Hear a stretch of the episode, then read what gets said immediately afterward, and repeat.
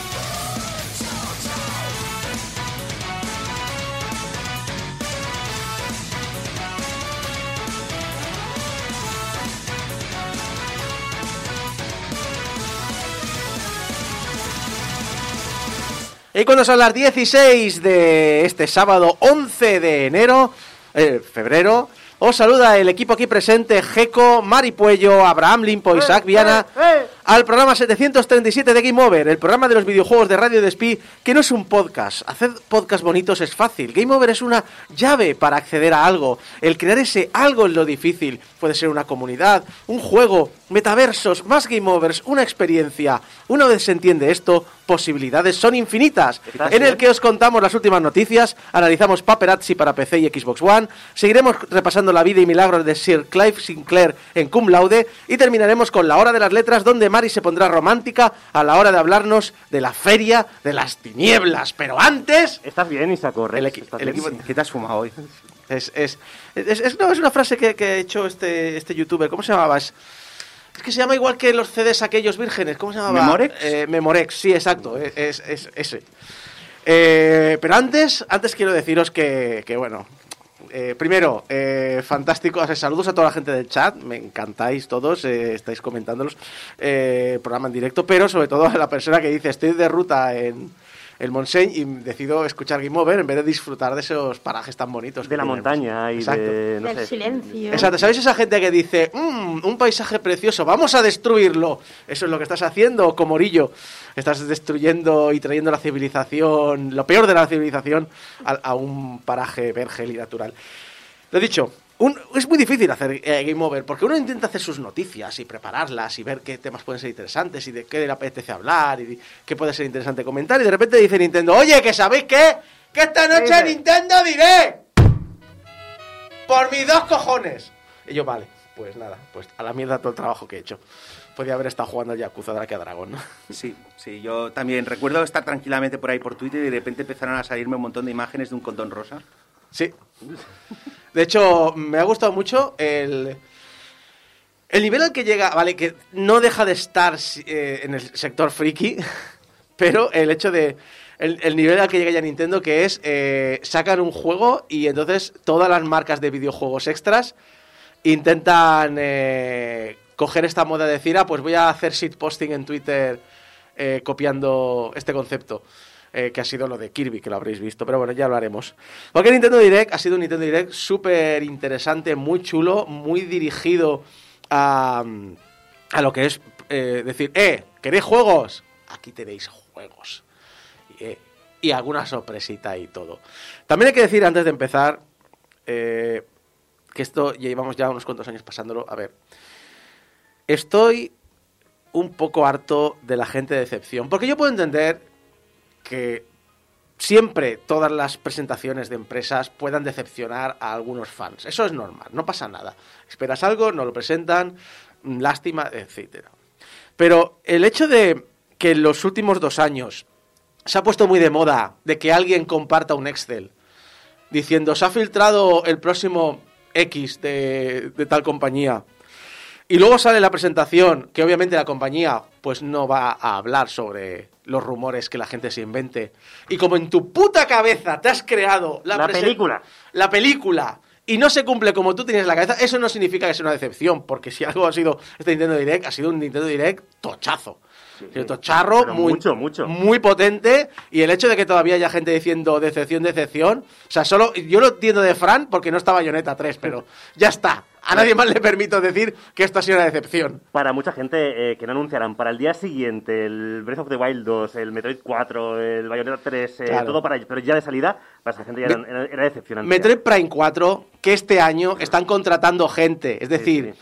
en el mejor de los casos sabremos algo para el 2024. O, o más. Bueno, ya sabes que para mí Nintendo es una decepción en sí, o sea que no hay problema.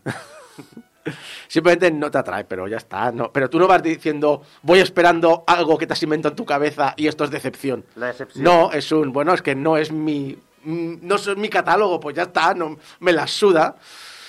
A ver, eh, empecemos con las novedades, porque ha presentado mucha cosa. Por ejemplo, Xenoblade Chronicles 3, que aparece en el mercado en septiembre.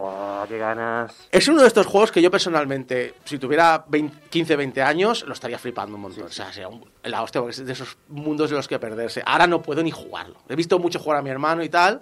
Es uno de esos juegos que yo no, no me acerco ni con un palo, pero porque sé que no puedo. ¿Sabes esa sensación de decir, no quiero jugar este juego y no lo juego por respeto al juego porque sé que no tengo el tiempo para dedicarle? Es que son juegos de cientos de horas, y, y hablo en plural, o sea, cientos de horas. Bueno, a ver, puedes tirar para adelante. Sí, puedes ir a saco, pero da igual, ir a saco, ir a saco que son 60 horas tranquilamente. 60, 80 horas y vas a sufrir porque, claro, no vas a tener nivel al final. Exacto, es decir, son juegos de decir, mira, no lo voy a disfrutar porque no tengo el tiempo para dedicarle, así que por respeto a mi, a mi tiempo y al juego, no lo voy a tocar. Pero vamos, este es un juego que llevaba mucha gente esperando. Es decir, es un juego... Es curioso porque aquí también me pensé en la diferencia entre los jugadores viejos y los nuevos, que mientras los viejos estábamos todo rollo de, ah, un Final Fantasy, un Final Fantasy, ojalá algún día traiga un Dragon Quest, ahora es un, hay toda una generación de nuevos juegos de rol que son eh, lo- el equivalente a Final Fantasy de nuestra época, pero es que además tienen variedad y catálogo para elegir.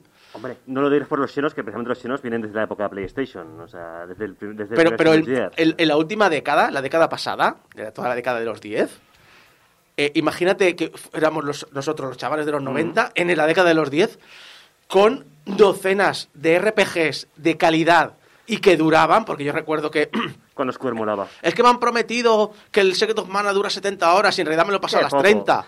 Y me, y me enfadaba porque digo, coño, yo quiero que me dure más el juego. Y ahora es un. No, no, aquí tienes docenas de juegos de alta calidad, con todas las cosas loquísimas de Japón que te vuelven loco porque no tienes ni puta idea de qué son. Y encima, lo mínimo que le vas a echar son 80 horas si te quieres pasar el juego. Y encima el direct de Nintendo te decepciona. Vergüenza. Vergüenza sobre tu vaca. Exacto. Así que, pues mira, felicidades para todos los que vais a disfrutar. Porque es un juego que ya digo, todos los usuarios de Nintendo están, vamos, dando palmas con las orejas. El argumento que tiene Xenoblade, ya te digo, tengo unas ganas de que salga el 3. No he jugado al 2, pero solamente con cómo acaba el 1, ya tengo ganas de jugar al 2 y al 3 del tirón. Aunque sean, no sé, los acabaré con de aquí 10 años, supongo. Otra, otra cosa que, que hace décadas ni soñábamos es que nos trajeran Musus, Musus a destajo. Y es el nuevo Fire Emblem Warriors, Three, eh, Three Ho- Three Hopes, Bueno, que es el 24 de junio. Y bueno, hay- eh, los Musus son un nicho, realmente es un poquito, es un poco como hablábamos el, eh, hace un par de semanas de Metroid, es un, parece más grande de lo que realmente es, pero la gente que está dentro de ese nicho es muy apasionada. sí, sí. Y el hecho de que Musu esté consiguiendo llegar a Occidente a través de licencias de terceros, que es decir, oh, puedo, puedo volver a explorar este mundo, pero desde el punto de vista Musu, oye, pues chulo. Hay que decir que el otro Warriors, el, El de Zelda. el de- no, no, no, el de Zelda no. Hay otro Fire Emblem Warriors, era muy resultón. Bueno, y el de Zelda también. El de Zelda está muy, muy divertido. Eh, y, y mola bastante, pero mm, no sé. No es lo que más se esperaba, como tampoco se esperaba mucho el que vas a comentar después. Sí, creo hay dos sorpresitas que un- una me ha sorprendido y la otra me ha encantado. Por cierto, Sí. dice Mega CT en el chat, cuando no tenías dinero para comprar varios juegos, eh, querías que te lo daban mucho, ahora que tengo sueldo no tengo ganas de tirarme 100 horas en un juego. yo creo que es- lo, ha- lo has clavado bastante bien. sí. Lo primero, esta es eh, por sorpresa, porque se ve que, que la- en el mundo hay un problema. Gente como yo, por ejemplo, yo tengo una tele Full HD, 30 frames, que tiene ya 15 años. No sé ni, el panel no sé ni qué se da. Es decir, y hay mucha gente como yo, mucha gente que, que tiene teles muy antiguas en su casa. Y hay que renovar ese parque. Y Nintendo se ha propuesto ayudar a- al mundo a renovar el parque tecnológico lanzando Nintendo Switch Sports, Toma ya. la secuela espiritual del Wii Sports, en el que, bueno, mira, eh, tienes los de, dos o tres deportes típicos de la Nintendo, del Wii Sports, aquellos que sabíais que juegas al tenis y tal, o juegas a los bolos y entonces el, el mando se El te iba hacia la tele. Ujú. Y dirás, bueno, pero es que el Joy-Con es pequeñito y es ligerito y es suavecito, ya, pero ha metido un juego de fútbol. Juego de fútbol que tienes que dar patadas. Y vale, no se va a salir disparado el Joy-Con porque te atas a la pierna con una banda el Joy-Con. Pero el This is Sparta que va a hacer la gente con sus teles, quiero los vídeos de eso. Quiero fotos de Spider-Man y gente pegándole una patada a sus teles. Jugando al, al Switch Sports. Por favor. Nintendo haciendo mucho siempre por el tema de renovar televisiones, porque también con la Wii lo hacían. Porque Sí, la sí. cantidad de televisiones de tubo que se rompieron con los eh, mandos aquellos. Por salir Pero disparados hacia, hacia si adelante. tenían un- una cosita para ponértelos en la Eh, sí, esa cosita se iba también volando. O sea, De hecho, ah, con el tuvieron- Wii Sports... eh, Es que hay mucha gente muy vaga te- también, ¿eh? No, y de hecho tuvieron que rehacerla eh, y empezaron a, y sacaron y cuando llegó a Europa la versión revisada, si te acuerdas venía con los avisos de por favor Sí. ponte, pues eso en la primera edición no llevaba esos ver, avisos. en- eh, cuando salió en Japón, el, el strap este del- de, la Switch era más finito. Cuando, cuando pasaron, empezaron a pasar cosas en Japón que no tenían que pasar, lo hicieron más grueso. Y cuando sacaron el Wii Sports, regalaron, porque eso tuvo que costar una pasta. Es en plan decir, te decías a Nintendo, oye, envíame el... A partir de ese momento todos los mandos nuevos te venían ya con el condón. Porque de- esto no te venía de base el condón. No, no, no, no. Pero si tú ya tenías la Wii, le decías a Nintendo, por favor, envíame el. No sé La cómo funda. le eh, la funda, no sé cómo le llamaban, y te enviaban a casa cuatro. o sea, sí. le importaba una mierda a los que tuvieras. Ten cuatro. Aunque haga- le pones dos al mismo, pero por favor no rompas la tele, que ya tenemos bastantes denuncias. ni, ni le rompas la cabeza al de al lado jugando a tenis. Que Sí, también... sí, también había pasado, sí. Sí. Doy fe.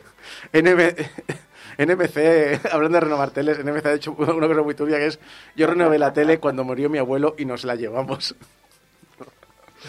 Uy, Pero bueno, es- es- es- Bastante a mí me pasa a mí, a mí también. Mis padres tienen mejores teles que yo. Es decir, van mejor. Y otro que me ha extrañado eso, porque estaba como olvidado, perdido en las nieblas del tiempo, es Mario Strikers Battle League Football, Este, que sale el 10 de junio. Que me encantaba mucho la estética abocetada de los dibujos y mucho más agresiva y que Nintendo olvidó por completo. Y era un juego además, ojo, eh, tanto Eso- para GameCube como para Wii, súper divertidos. Salió en Cube y era, era muy, muy divertido. Yo recuerdo, recuerdo jugar aquí en- con, con amigos este juego. Y los piques, bueno, to- como todos los juegos de Mario Party, o sea, Sí. todos los juegos que son Mario y tal, da para piques y era muy, muy cachondo este. Sí, sí, es, es eh, a mí me encantó. El de, el de... A ver, son de esos juegos de fútbol de los 90 que estaban rotos. Mm. Pasa es que el de Wii estaba todavía más roto. Era, era, era rollo decir, el de Cube, bueno, a lo mejor sudabas en algún partido, pero más o menos lo podías romper y meter goles siempre. Pero el, el de la Wii era rollo decir, mira, eh, reviento el marcador de goles porque todos los partidos, porque siempre Pero los meto. Eso era lo bueno del juego, que era súper loco. Sí, sí. Y por último, eh, de las novedades, una cosa que me ha sorprendido mucho, que es el pase de circuitos extras para Mario Kart 8 Deluxe. O- Varias cosas a hablar de esto. En, principio, en primero, pase de circuitos extras. Bueno, vale, unos cuantos circuitos. No, 48. 48 circuitos extra. Eso no es un juego nuevo ya. Sí, bueno, pero ¿cuántos son reciclados? No, todos.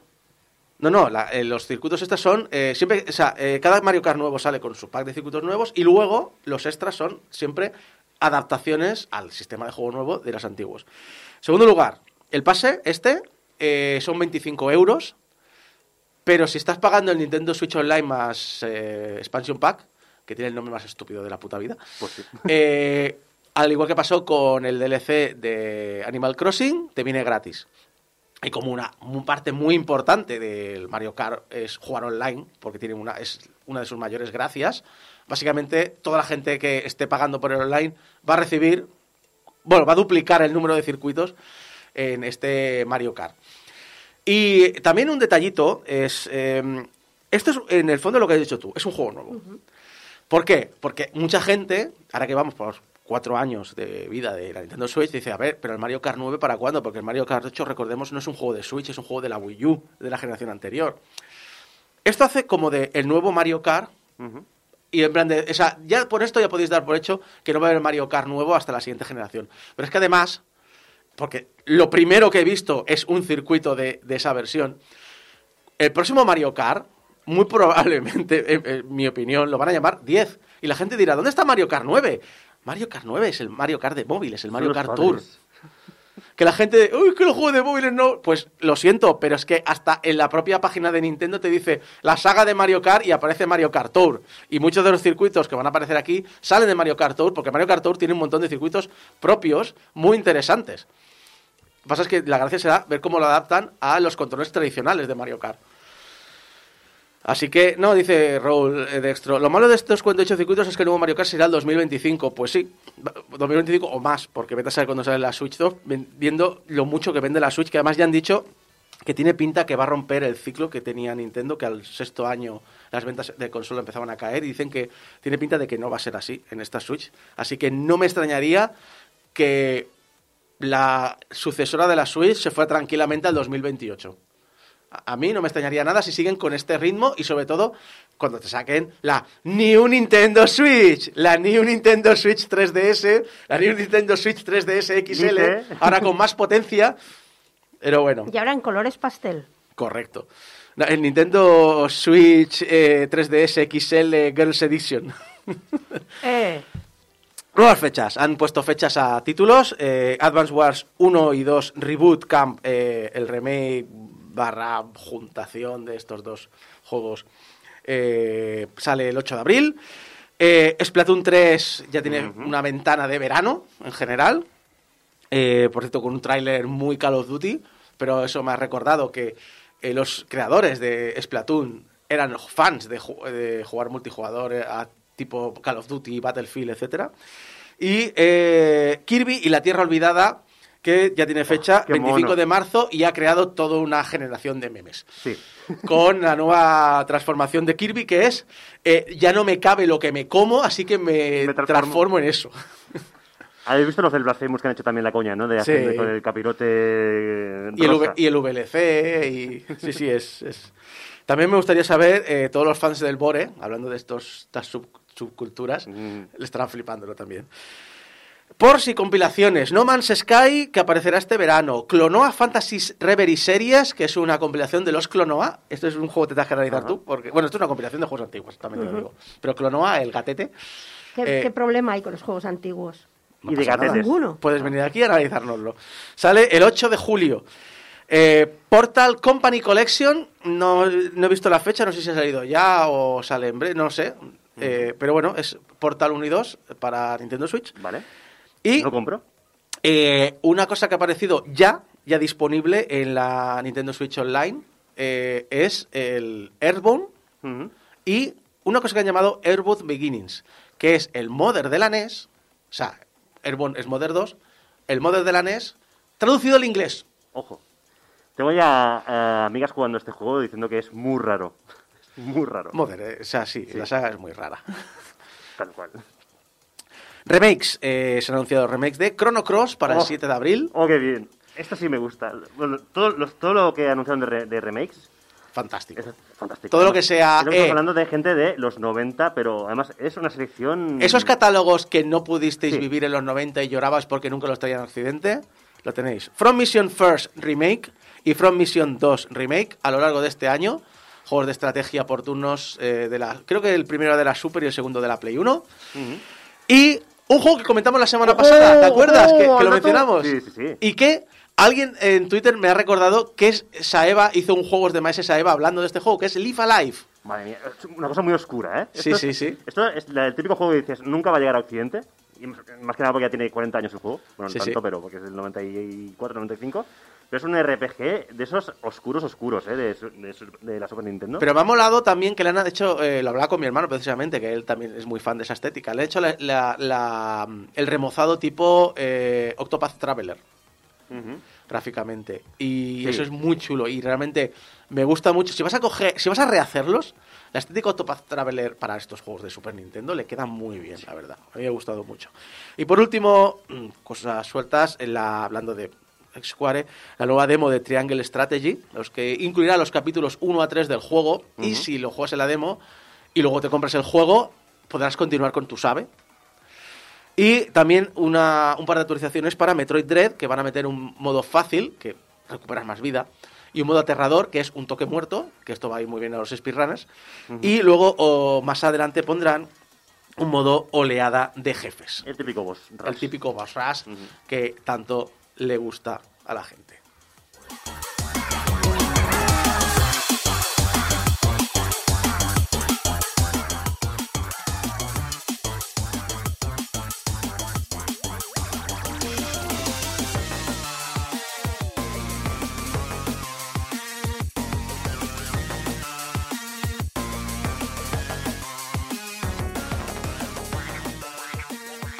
Rememorando cosas de la semana pasada, como lo que decíamos de Live Alive, ¿te acuerdas que flipaste lo que había vendido GTA V, GTA 5? V, De Vendetta. V de GTA V de Vendetta. Sí, sí, V de Vendetta que tiene Rockstar ahora mismo con todo el mundo. Las versiones físicas de GTA V en España en 2021 y en general. Es decir, Ujú. que el año pasado vendieron 300, pues más de 300.000 copias en físico para Play 4 en España, sin contar el resto de versiones, sin contar las versiones digitales. Eh, que se suman a las 380.000 de 2020 en físico en España, sin contar versiones, resto de versiones digitales, bla, bla, bla Traducido al castizo, una puta burrada. una barbaridad. Pues Jason Schreier, eh, el periodista de Bloomberg, eh, ha compartido números de ventas para que hagamos una comparativa de cuánto ha vendido respecto a otras cosas. Por ejemplo, toda la saga de Resident Evil, hasta diciembre del 2021, toda la saga, todo, bueno, todo lo que sabéis, eh, los juegos principales, los spin-offs, ta, ta, ta, No son pocos, no. no son poquita cosa, son 123 millones de copias. 123. Eh, para que hagáis una idea, mm, la saga Metroid, que hablábamos también la semana pasada, que serían unos 15 millones, entre 15 y 20 millones habrá vendido toda la saga Metroid, toda la saga Resident Evil, 123 Ya millones. hicieron un triple, pero sí se queda lejos de estos. sí. Sí, sí. Eh, la saga Assassin's Creed eh, entera también tiene muchos spin-offs. Eh, hasta noviembre del 2020 eh, vendió unos 155 millones de unidades en la mitad de tiempo que la saga Resident Evil, es decir, porque es mucho más moderna. La saga Final Fantasy hasta septiembre del 2021, eh, 164 millones de copias. La saga entera. Sí, sí, del, 1 al 15. GTA V. No digo la saga GTA. GTA V. GTA V. GTA V. A fecha de febrero del 2022 ha vendido 160 millones de copias. Si contáramos toda la saga, porque los anteriores GTA también vendieron muchísimo. ¿Contamos también las que regaló Epic? Yo, es como, a ver.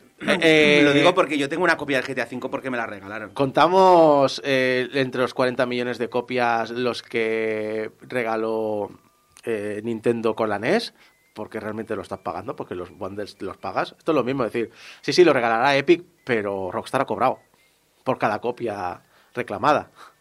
Que cobre a lo mejor 1, 2, 5 euros en vez de los 20, 30, 40, tal, al final es un... Es decir, sí, sí, obviamente es- esto, las empresas hacen muchas trampas y también las eh, Steam Sales también los disparan las ventas. Pero al final es un... ¿Cuántos números ha distribuido? Alguien le preguntó a Jason Schreier, le dijo, ¿y Minecraft? Y dijo, más de 200 millones, pero Minecraft vale la mitad. Eso también hay que tenerlo en cuenta. Minecraft no suele rebajarse mucho, pero vale 20 euros. Y, y no, ha- y no ha regalado. Y, no- y creo que nunca han hecho promoción de regalo. Puedes, ahora puedes ahora creo que puedes jugarlo en la Xbox con la suscripción. A ver, eh, pero si- regalarlo lo que es regalarlo no lo han si, regalado si nunca. tenías Java, si tenías Java, te regalaban la Bedrock en, en Windows. Sí, pero normalmente no cuenta. Las, Y- ventas, las ventas que cuentan son las de Java, porque Bedrock no, no, no- Hasta hace poco. O sea, de hecho, comprar lo que era comprar, podías comprar solo la de consola. Claro, sí, sí, es Bedrock esa. Y en PC tenía la de Bedrock, no la consiguieron empujar. Eh, recuerdo también cuando sacaron en, eh, cuando se han unido ahora con la cuenta Microsoft, también te han dicho, te regalamos el, el Bedrock, bla, bla, bla. Es decir, está intentando impulsar siempre el Bedrock, no le sale bien. Pero para que, para que os hagáis una idea de la auténtica barbaridad de, pero ¿cómo? ¿Pero por qué no me sacan el GTA 6? ¿Para qué? ¿Para qué? Sí que entre el online y entre el online que tiene, que están ganando pastizales y. Si van camino de los 200 y que millones, están siempre los más vendidos en Steam y en todas partes. es una locura lo de GTA 5.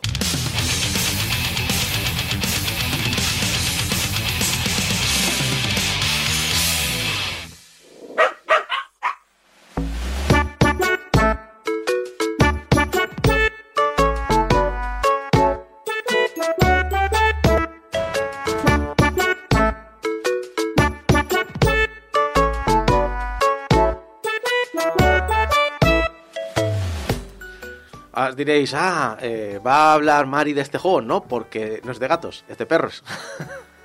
Mari, gatetes. Y saco eh, resto de bestias. Sí. Besi- Besietes, perretes. Eh, pues claro, es, es que es, es la pregunta típica, ¿no? ¿Eres más de perros o de gatos? Eh, de- bueno, en el fondo da un poquito igual. Porque, a ver, yo también soy más de gatos de que de perros, lo sabes.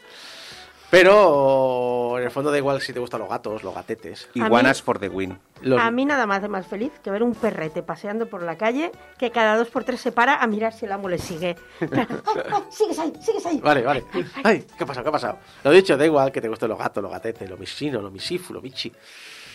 Hay gente que no, al contrario, dice los perros, los perretes, los canes, los chuchos, los cachorretes.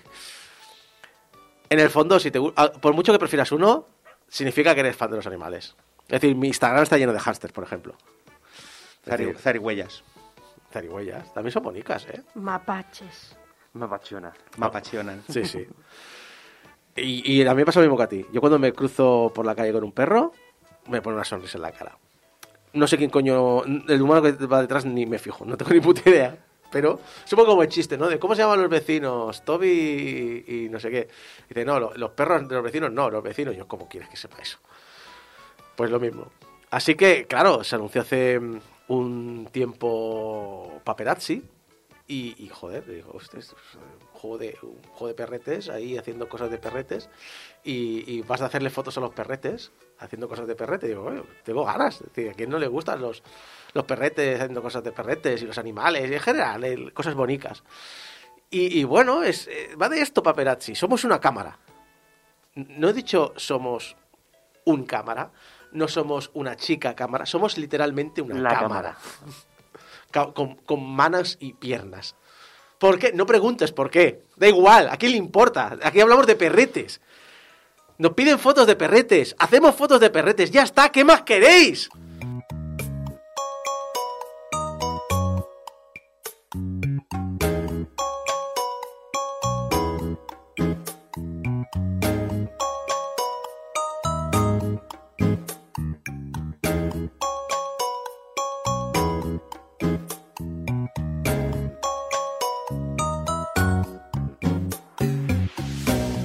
La primera impresión que recibes, eh, no, te voy a decir que sea alucinante.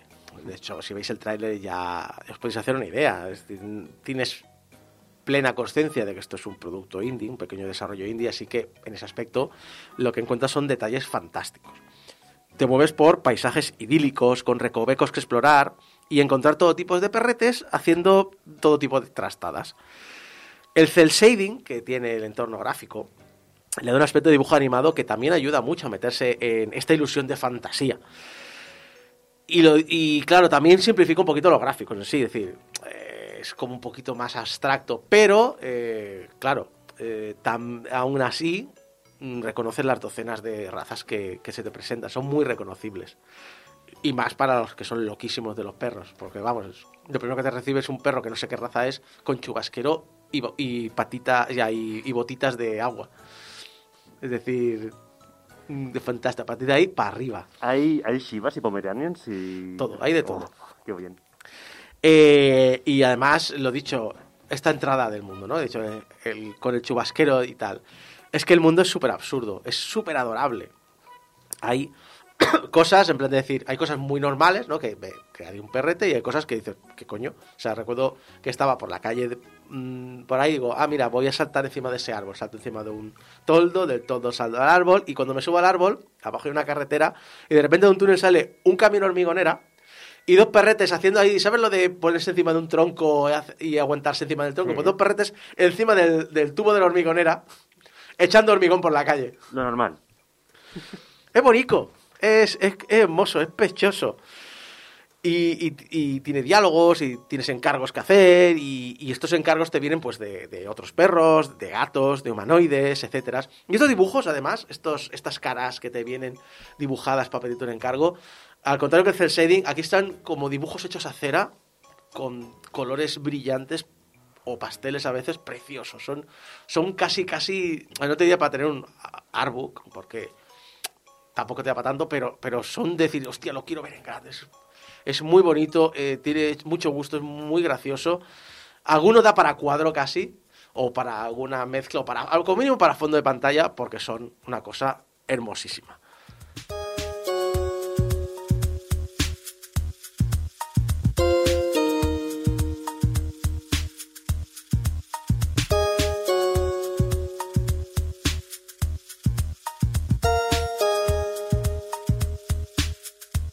Pero bueno, eh, os he traído el feeling, ¿no? Os he traído el rollito, el, el- de qué va un poquito el mundo de, de los perretes. La música esta tiene un rollito de Animal Crossing que no puede con ella, ¿eh? La música, el problema es que cuando juegas no le prestas atención y llegas incluso a pensar que es genérica. Es muy de fondo.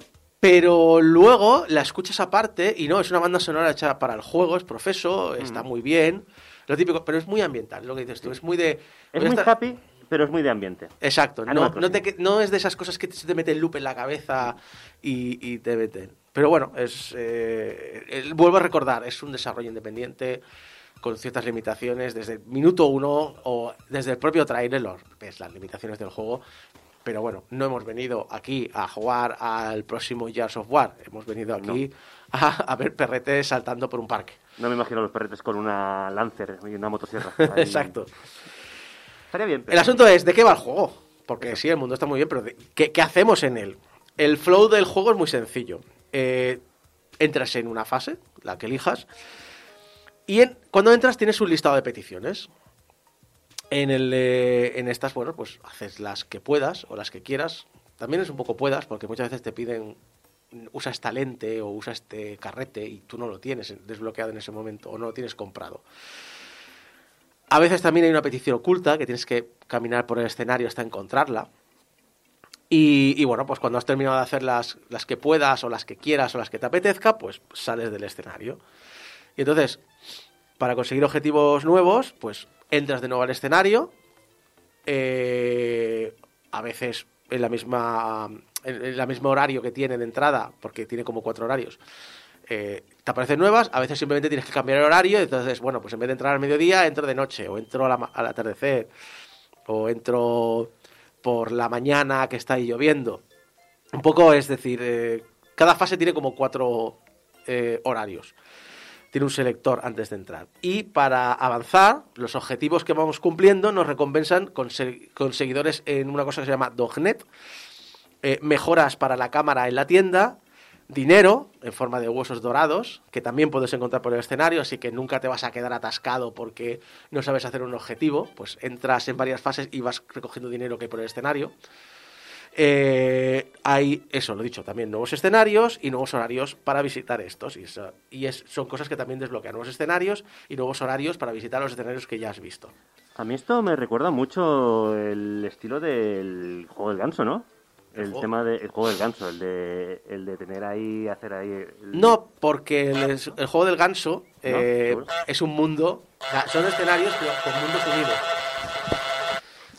Quería la excusa. Sí, quería excusa porque la semana pasada dijo, necesito, el eh, necesito el sonido del ganso, y ya lo he encontrado. Honk, honk. Y aquí, mientras, Honk, el- honk, honk. eh, los escenarios son eh, eh, independientes. Tú vas al escenario, dices, quiero entrar al mediodía, y entras. ¿Va a estar así todo el rato? No, Sí, Sí. bueno, si fuera por mí. por favor. Los objetivos. Los objetivos también es una parte muy importante porque el problema que muchas veces tenemos es que, oh, es que es repetitivo. No, los objetivos son muy variados. Muy pocos de ellos se repiten, la verdad. Y antes he dicho lo de subir fotos a Dognet. ¿Qué es Dognet? Dognet, imaginaos que es un Instagram. Subís fotos y la gente os responde. No me cuesta imaginarlo, la verdad. Cada vez que subes una foto, pues recibes comentarios respecto a la foto. Y cada tipo de foto, pues le gusta un tipo de público a lo mejor más artístico, más... Toma, un like. Sí, básicamente. Y A- al igual que con Instagram, cuando llegas a un cierto número de seguidores, dejas de recibir likes y tienes que empezar a pagarle dinero para que te vuelvan a dar likes. Casi, casi. Si subes demasiadas fotos, porque dices voy a abusar del sistema y así subo seguidores, em- el- eh, empiezas a recibir cero seguidores y eh, te empieza la gente a decir esto es spam, he subido demasiadas fotos. Eh, lo dicho, vas subiendo fotos para conseguir seguidores y subir tu cuenta.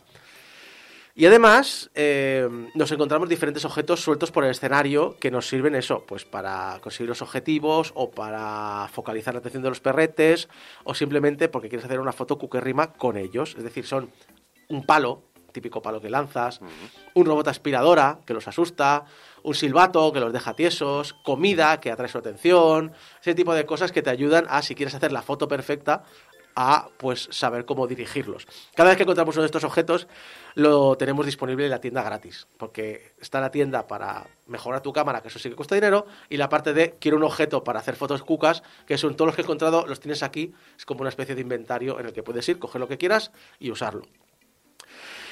Y qué narices, olvidaos de los objetivos. Eh, haced fotos por placer en este juego. Esa es la gracia de Puperazzi. Haz fotos porque quieres, con los efectos que quieras.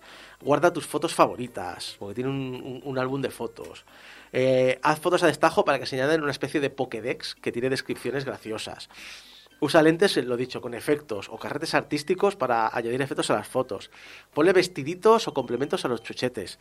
Eh, usa objetos para preparar la fotografía. Usa monopatines. Usa música para que se pongan a bailar. Todo este tipo de cosas. Y encuentra al famoso Tony Park. Tony Park. El, el patinador El Tony Park. Tony Park. Está allí. Porque en Paperazzi todo es cuco. Y todo es bonito. Y todo es gracioso. Y todo es alegre. ¿Todo?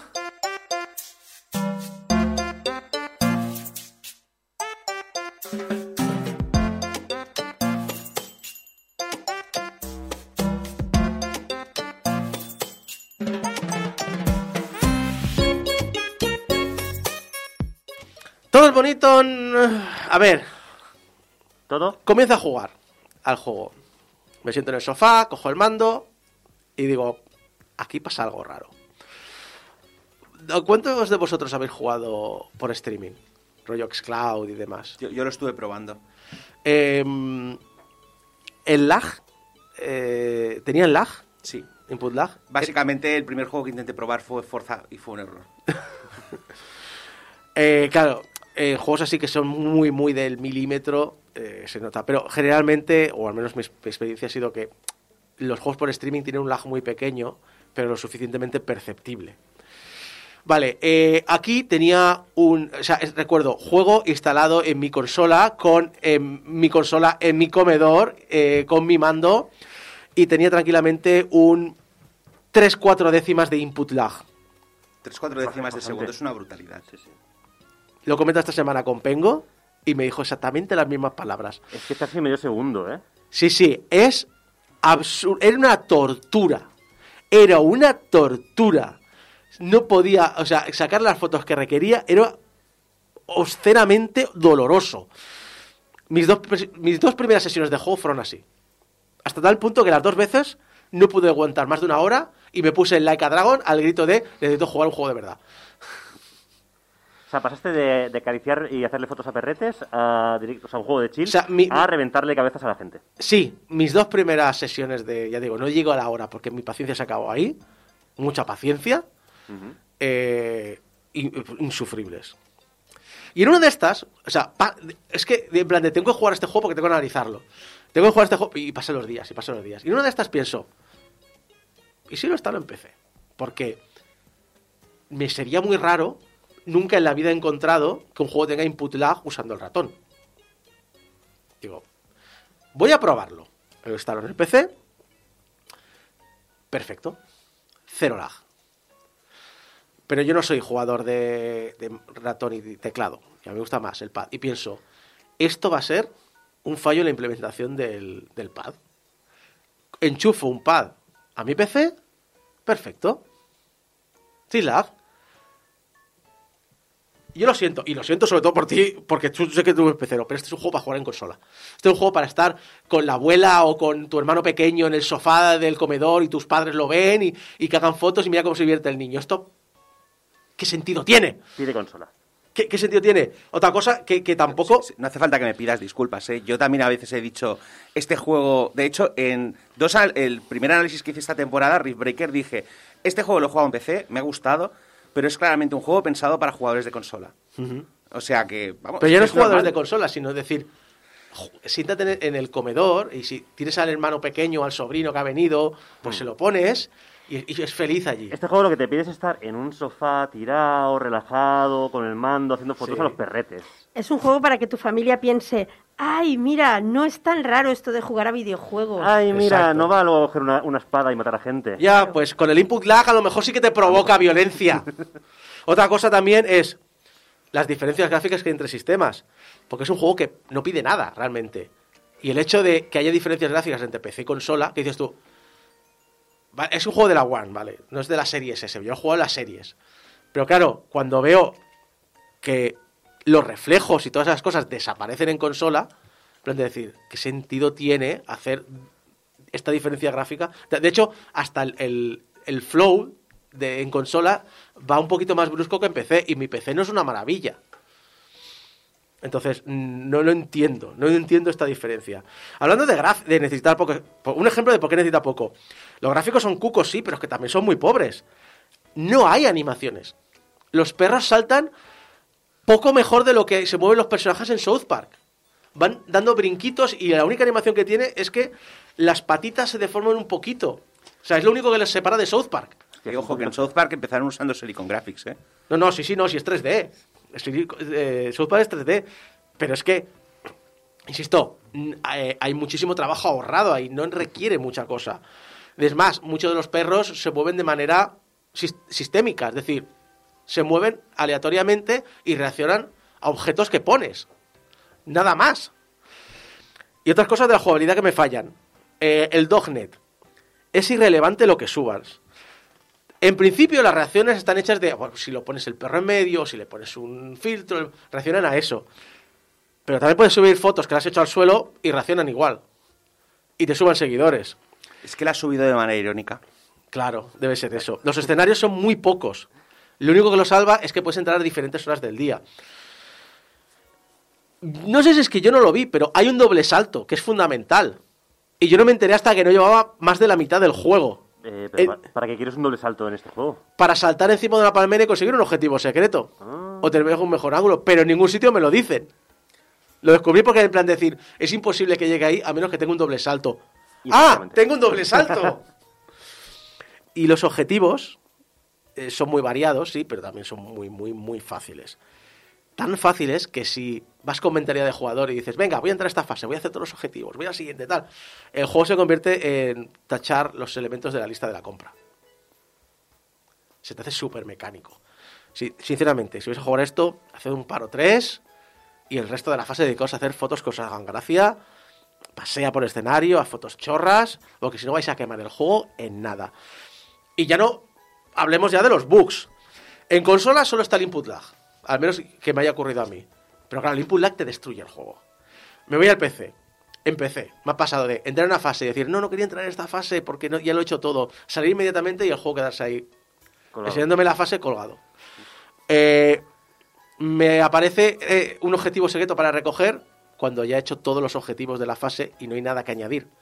Lo coges y no hace nada, obviamente, pero está ahí. O eh, tener, eh, dos, eh, tener un objetivo secreto por desbloquear, pero en la fase veo que puedo recoger dos. Y cuando cojo uno de ellos, el otro desaparece del mapa. O, o, o en el menú de objetivos a veces se renderiza mal y no te sabes mover muy bien por él. Hay una fase, o sea, tú cuando eliges el tiempo, el mapa te cambia así, te pone un filtro. La última fase no tiene selector de tiempo, pero si entras en la fase y sales, puedes mover el, el cursor como si fuera a seleccionar el tiempo y va cambiando el filtro del mapa.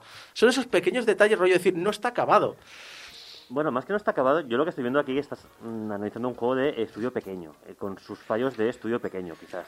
Es que... A mí me gustaría apuntar que yo he visto juegos de estudio pequeños Sí, que no tienen estos problemas. Que incluso el. O sea, que el problema es aquí un problema de falta de QR. O sea, no, hay, no ha habido quality assurance. Sí ha habido. Ese es el problema. Y otra cosa, antes de pasar a eso, es una cosa que nos habíamos acostumbrado, ¿vale? Nos habíamos acostumbrado. Los idiomas en los juegos indies. La mayoría de juegos indies están teniendo español. Y están teniendo español muy correcto. No te voy a decir perfecto, porque es un, un español funcional, pero más que suficiente, sobre todo para un juego como este, que, está, que tiene un, un potencial muy fuerte de tu sobrinico de cuatro años. Están muchos idiomas. El español no es uno de ellos. Que, que es una cosa que probablemente de aquí a tres meses lo, lo añaden en un parche, que eso pasa muchas veces con juegos indies. pero mm, sinceramente me ha extrañado mucho que el español no sea uno de los idiomas que te vienen de base. Pero hay mucho texto aparte de ladridos o... Ah, los objetivos, básicamente, te los explican. Y como además están escritos en, por ejemplo, hay un gato que te- es- está es serious, eh, business cats, que te habla muy serio, y está una perrita que quiere fotos artísticas y te habla en plan de, "Mm, esto a lo mejor, no sé qué. Te hablan así un poquito. Entonces, lo bueno es que te dicen esa frase, pero luego el objetivo queda muy claro lo que te están pidiendo. No te, te- pero tienes que saber inglés. Y claro, eh, piensas, un equipo pequeño. Pero es que aquí en los créditos ves que entre el desarrollador, el publisher, el encargado de hacer el por a consola y el equipo de testing hay como 20 o 30 personas detrás. ¿Cómo han podido pasar estos problemas? Porque de QA hay como 10 tranquilamente. Estos gente eh, que ha hecho el juego son Sunday Month, que yo no los conozco mucho, pero son la gente que está detrás de Di- Diaries of Spaceport eh, y That Quest. A mí Y me primero- parece que el Janitor, Space Janitor, uno de vosotros dos lo habéis hablado. A mí, me a mí el primero me suena mucho, lo, lo tenía no. pendiente, pero es un juego que yo tenía clasificado como estos juegos de Itch.io, ¿sabes? Sí. que, Sí. que bueno, que algún día me pondré, pero... Sí, es que este juego se ven, está en el Game Pass y se vende en Steam y se vende en Epic y se vende en Itch.io. Mm. Y entonces, si piensas en Itch.io, entonces empiezas a, a- a empezar a unir cosas. Pero, insisto, hay como 30 personas comiendo de este juego y son demasiados bugs como para que haya pasado por todos ellos.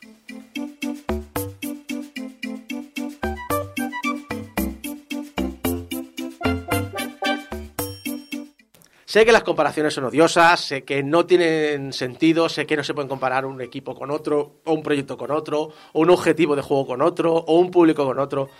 Pero yo, sinceramente, todo el rato que jugaba me acordaba de otro indie que se llama Aguafiestas. Aguafiestas es un juego que tiene un concepto muy sencillo. Más complejo que este, es cierto.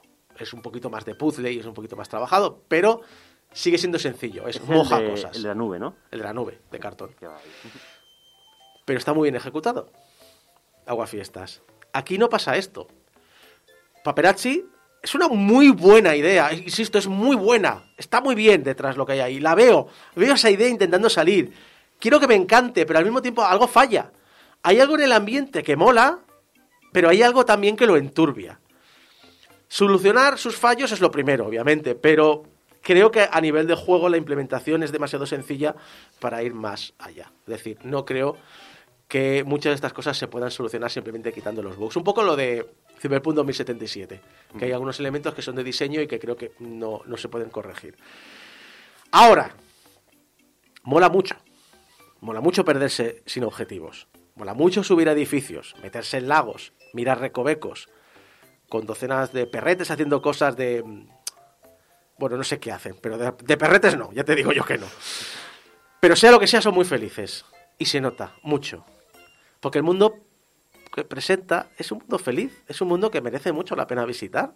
Vamos, si, es que vamos, si amas los perretes ni te lo pienses. Es decir, es una experiencia que te va a encantar, que te va a poner una sonrisa en la cara, que te va a hacer olvidarte de, los objetivos del juego y vas a empezar a hacer las fotos más cookies que se te ocurran y montar las escenas más chulas que nunca soñaste y te vas a perder este mundo que es feliz y el paraíso de los amantes de los chuchetes. Es decir, es, es fantástico, es bonito, es alegre. mm, Quieres que sean todos los que aparecen aquí sean felices y que lo pasen bien y, les, quieres jugar con ellos y acariciarlos ahí con la manita y, y ver las locuras que hacen. Pero si somos jugadores y hablamos como juego, bueno, aquí hago la analogía de un chucho mojado. En el fondo es entrañable, pero hay algo que huele raro y no sabes lo que es. Montón. ¿Dónde estamos? Tengo la impresión de que ya no estamos en Brooklyn. ¡Daisy!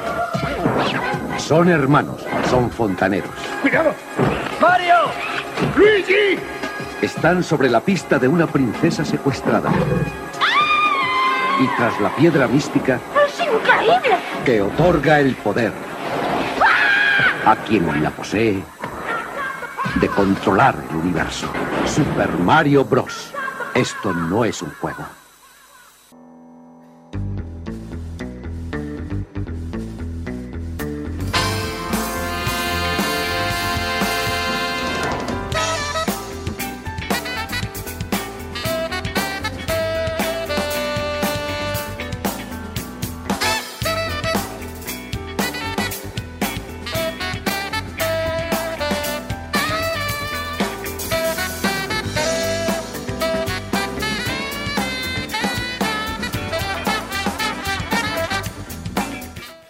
Volvemos una vez más con Cum Laude, donde Gecko nos habla de la vida y milagros de alguna persona destacada. Relevante. Eh, relevante. La industria. y que en este caso, por desgracia, nos dejó no hace mucho.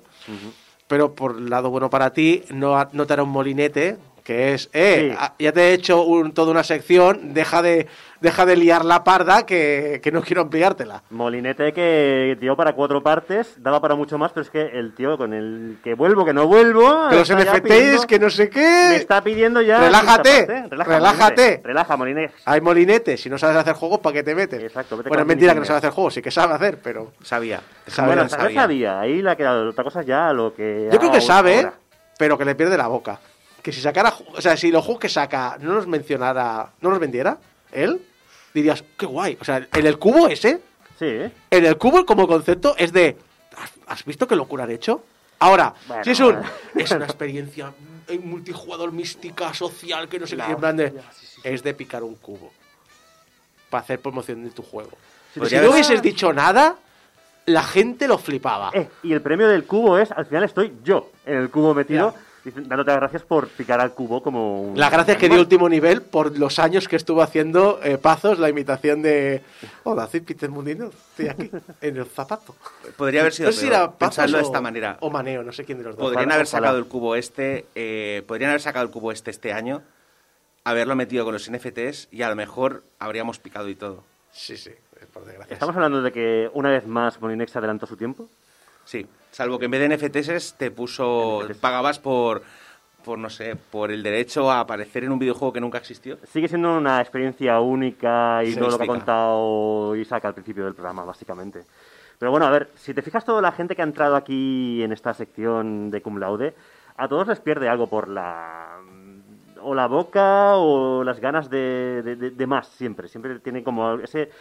Ese algo que, que- que hace que, bueno, pues que sean más y también les ayuda a mm, llegar un poquito más lejos de lo que... My bueno, body's ready. Exacto, porque tienes aquí a Reggie por una parte, tienes a Molinex, que no hace falta presentación, y tenemos a Sir Clive Sinclair, que por cierto, hemos estado ya eh, investigando en las, en las webs inglesas cómo se pronuncia, para decirlo bien. Vale, y hemos llegado al acuerdo de que es Sir Clive Sinclair. Cliff. No, Cliff. Cliff es lo que decía yo, mal, para el principio, pero bueno. En fin, eh, pues eso, vamos en esta ocasión con la segunda parte del especial sobre la figura de Sir Clive Sinclair.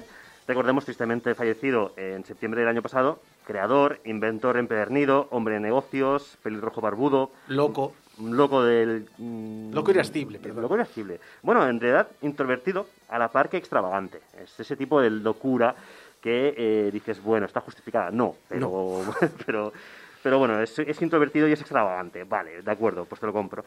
Eh, el caso es que igualmente, bueno, pues eh, eh, lo dejamos en un punto de la historia en la que estaba, estuvo a punto ya, o está a punto ya, estamos en el 78 y estamos a punto ya de revolucionar la informática doméstica en Europa, en el punto en el que estamos. El que quiera enlazar con la primera parte tiene el programa 731 de Game Over, que es donde hicimos el primer- la primera parte, el, Batman Origins de este personaje. Y vamos ya al tema. Porque, a ver, durante la, la década de los 70, pues tuvimos, eh, pues, eh, estuvimos, estuvimos hablando de la empresa de Sinclair, de eh, cómo fue una montaña rusa de éxitos y fracasos constante, muchos eh, éxitos y muchos grandes fraca- fracasos concatenados. Se lanzaron varios productos con un éxito tremendo, como microtelevisores o la primera calculadora portátil que se produce mas- masivamente, la Executive, que hablamos aquí también. Y ya os comentamos también el fracaso estrepitoso del Black Watch, que es ese reloj eh, pulsera, eh, bueno, pues eh, que por lo que sea no triunfó, entre otras cosas, porque explotaba.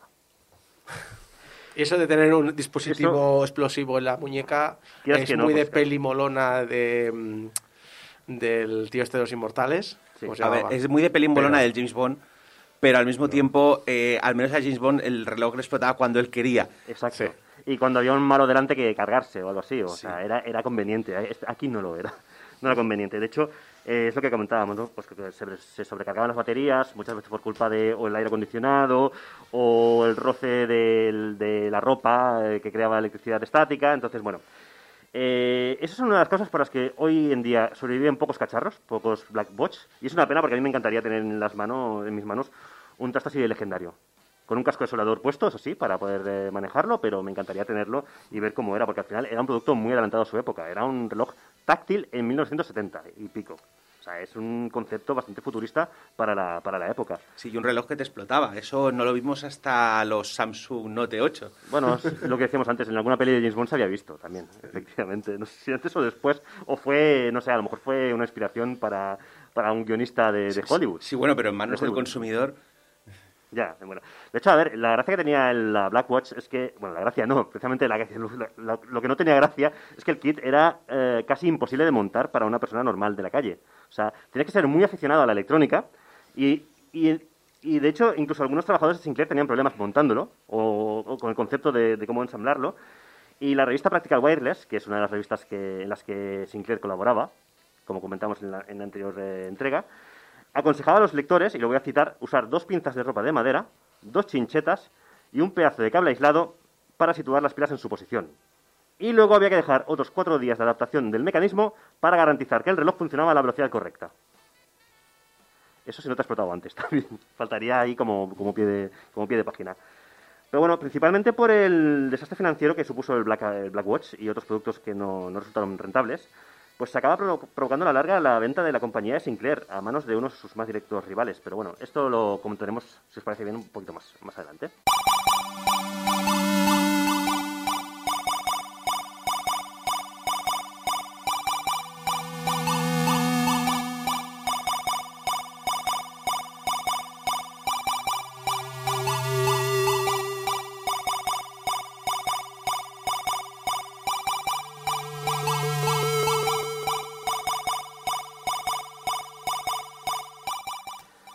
Estamos en 1978 y Sinclair es obligado por el gobierno británico de Su Majestad, a regañadientes, a participar en el desarrollo del ordenador Grandi New Brain.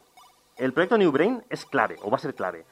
Eh, Sinclair Radionics, ahora renombrado Science of Cambridge, está en quiebra y está intervenida y, con- y controlada por el gobierno británico. Concretamente por el Departamento de Industria del gobierno británico a través de la National Enterprise Board. Muchos nombres, voy a intentar seguirme. y, de hecho, esto va a ser un poquito entre técnico y farragoso. Entonces, Ve- venía a ser el INI español. Sí, es, de hecho, a partir de ahora le vamos a hablar el NEP por eh, comodidad, básicamente. Pero sí, viene a ser lo que tú dices, efectivamente. Es, es básicamente un instituto nacional británico de, de- de la electrónica y la tecnología, para entendernos. Este proyecto, el del, el del Grandi, eh, pretende ser la, la competencia directa del Apple II, pero desde el principio choca frontalmente con la filosofía de Sinclair, que comentamos, de ofrecer tecnología al alcance de cualquier persona de la calle. Cuando se constata de forma oficial que el New Brain iba a superar ampliamente los 100 libras de precio, que 100 libras de entonces son, no son las 100 libras de ahora, eh, mm, bueno, pues Sinclair coge todos los bártulos, coge las categories y se va. No quiere saber nada del proyecto. A pesar de que su empresa de- de- depende, y está en todo esto, por un rescate financiero del propio gobierno. Es decir, se va a pesar de que el gobierno rescata su empresa y está sometida por el gobierno a control. Pues el tío le da igual, el tío coge y se, y se pira con su, con su empresa a otra parte. Tras el cierre definitivo de Sinclair Radionics, el proyecto New Brain pasa entonces a Newbury Laboratories, que es otra empresa propiedad, propiedad del NEP, y en 1980 ah, Newbury anuncia la comercialización inminente de tres modelos del New Brain, incluyendo un ordenador portátil a baterías. Todo esto ya viene ya, digamos, bajo el auspicio de eh, Carrie, del ex socio de, de, de Sinclair. Pero bueno, todo esto es una, de hecho es una movida y es una historia apasionante que da, como Sí, diría el narrador de Conan, esto es otra historia.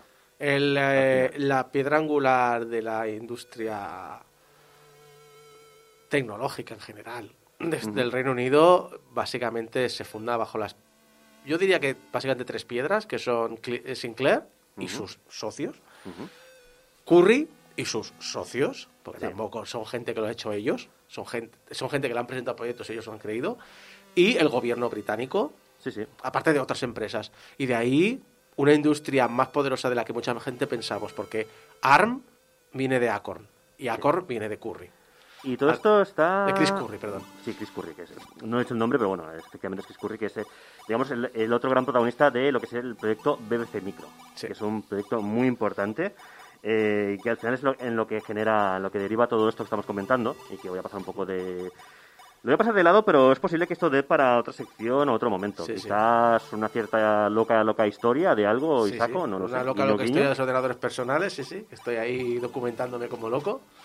Sí, sí. Caerá, caerá. Os explicaré Caerá. la historia de la industria británica y de sus ordenadores. Porque he dicho eso, pero no menciono a Amstrad tampoco, que, es otro. Ni Alan Sugar, que está por ahí también Madre con sus, con puto sus loco cosas. de Alan Sugar. O sea, O sea, hay que decir una cosa. Esa época es fascinante. Porque Esa época es fascinante, pero en general estoy notando en todas las industrias que la montaron gente que estaba mal de la cabeza. Sí. Así en general. Sí, es un poco lo que hablamos. Las... Además, todos son gente que son muy introvertidas, pero son muy, muy locos. O sea, muy extravagantes. Lo que decíamos antes de la locura está contenida. Yo creo ¿o que no? más que mal de la cabeza, estamos hablando de gente que tenía, o sea, que estaba muy, era muy apasionada por eso. Sí.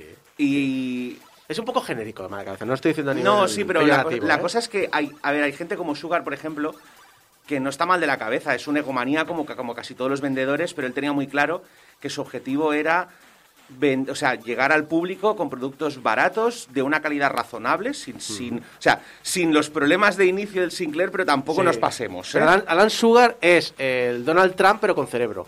Sí, y luego tenem- y el Sir Clive Sinclair era una persona que tenía muy buenas ideas, pero fallaba en la implementación. Ya, pero también tenía una- unas cosas de cabreo. Luego teníamos a, a- en Japón a Kai Nishi, en Estados Unidos a Steve Jobs y. y, eh, y el, Broadman, eh, digo, no, No, eh, y, el- y Bill Gates. Botniak. Es decir, Básicamente, demasiada pasión por lo suyo. correcto. Que, que eso no siempre es bueno. Bueno, en todo caso, quedaos con que, ya os digo. El legado que dejaron. El legado que dejaron y que de fondo está yendo este proyecto llamado BBC Micro, que va a dar mucho que hablar, y del cual Cliff Sinclair se ha, se ha- se ha descolgado totalmente. A pesar de, contra todo, contra todo pronóstico y contra todo buen raciocinio, mm, más que nada porque estaba eh, su empresa aguantaba económicamente gracias a estar metido en esto, aunque él no quisiera, pues él coge y se, y se va. Y sin embargo, eso sí que es verdad que este proyecto de crear este, este ordenador que estaban creando en- eh, entre todos, deja una espina incómoda en alguien tan decidido y con, con tantas ansias de, de crear y de inventar como tiene este hombre. Este hombre es un poco lo que comentabas también tú hace un momento, Volcano. O sea, tiene 50% digamos de inventor, 50% hombre de negocios. Porque él, es o sea, eh, digamos que le daba la misma ah, validez ah, o la misma importancia al tema de los negocios como al tema de eh, crear cosas. Otra cosa es que creara cosas que no nadie quisiera en ese momento, pero bueno. He visto describir a gente de la época, bueno, gente de la época, gente que Si- si te estudia de la a- época, sí.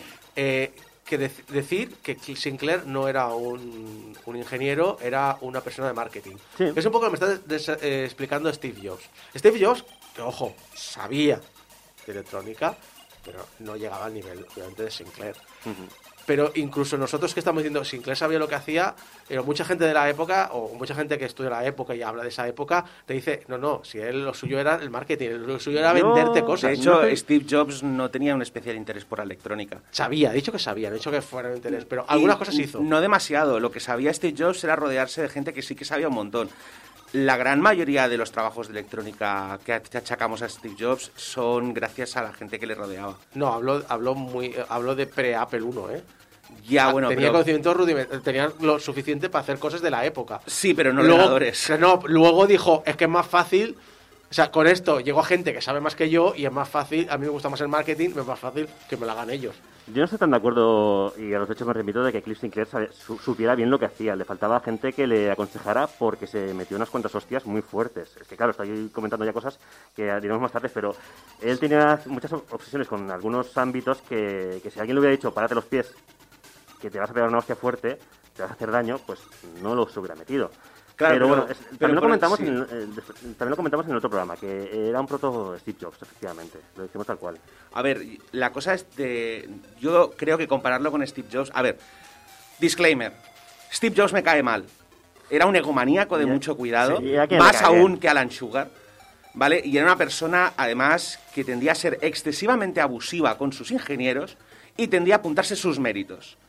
¿Vale? A mí me tocan mucho los huevos que la gente vaya diciendo que Steve Jobs es un genio de los ordenadores, cuando todos los, o sea, cuando toda la gente que le rodea, desde Wozniak hasta Alan Kay, hasta ¿cómo se llama Bueno, hay una docena de ingenieros detrás y diseñadores y diseñadores de interfaz que no recordamos sus nombres porque Steve Jobs estaba delante. Vale, así que por favor dejad de comparar a la gente con Steve Jobs. Steve Jobs era un señor que vendía cosas. Steve Jobs es Alan Sugar, no es Sinclair. Bueno, Sinclair era un ingeniero que sabía vender alguna cosa, pero el problema era que tenía más ideas que, que capacidad para resolverlas. Bien, Fin del disclaimer. me parece correcto. Bueno, pues como estábamos hablando de, de Sinclair. Sinclair, eh, o no sé si... O el día que haga de Steve Jobs no lo voy a hacer yo, lo va a hacer él, porque... No, no, hazlo tú, hazlo tú. No, no, no, no, no, no. Escribe la mitad de guion porque el resto de la sección te la Me rellena. la rellena, me la rellena él con disclaimers. No, con rabias, con ataques de locura. Hostia, el, el ataque de ira ese día.